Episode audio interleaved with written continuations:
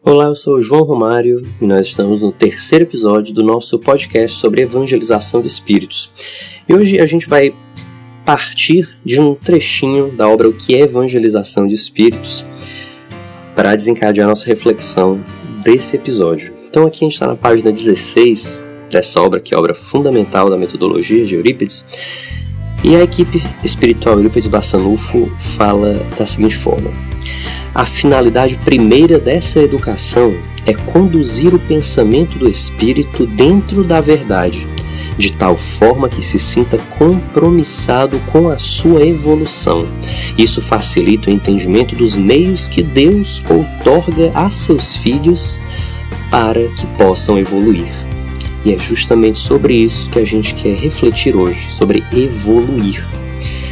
Evoluir é a nossa destinação, é o fim para o qual a nossa caminhada vai mais cedo ou mais tarde inevitavelmente levar.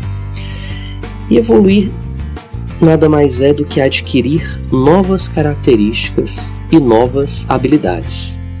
Diante das mudanças, diante dos contextos que a gente enfrenta, dos desafios que nos exigem ações e posturas diferenciadas a cada passo, a gente precisa construir dentro de nós novas habilidades, novas características, desenvolver novas posturas.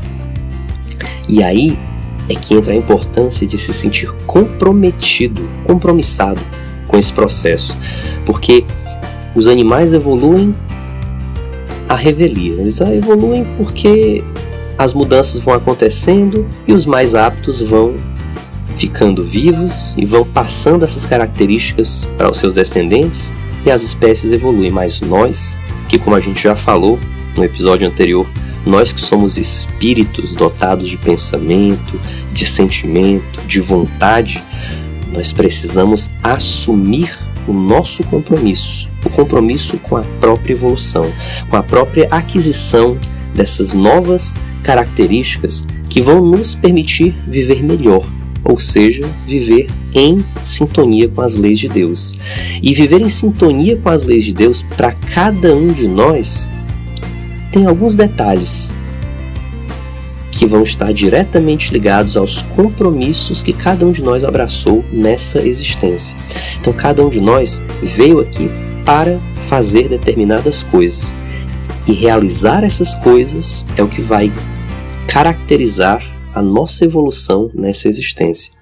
Falando de uma forma mais prática, aqui na Terra a gente tem nossa família. A gente tem a nossa família consanguínea, aquela família em que a gente encarnou. Onde a gente encarnou? Aquela que nos acolheu para que a gente pudesse evoluir nessa existência. E evoluir no seio familiar significa aproveitar a rede de relacionamentos, a bendita oportunidade de relacionamentos com irmãos, com mãe, com pai, com todos aqueles que compõem aquele núcleo, aquela oficina do espírito que é a família, para desenvolver as habilidades e as potencialidades que ela oferece para mim.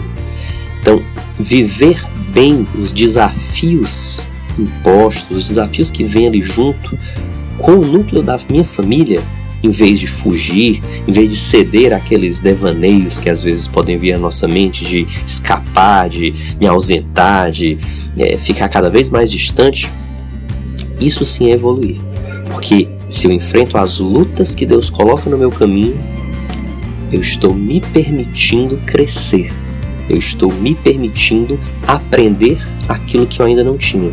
Eu estou, de alguma forma, entrando no dinamismo do universo e me permitindo chegar cada vez mais perto do meu destino final, que é ser um com o Pai.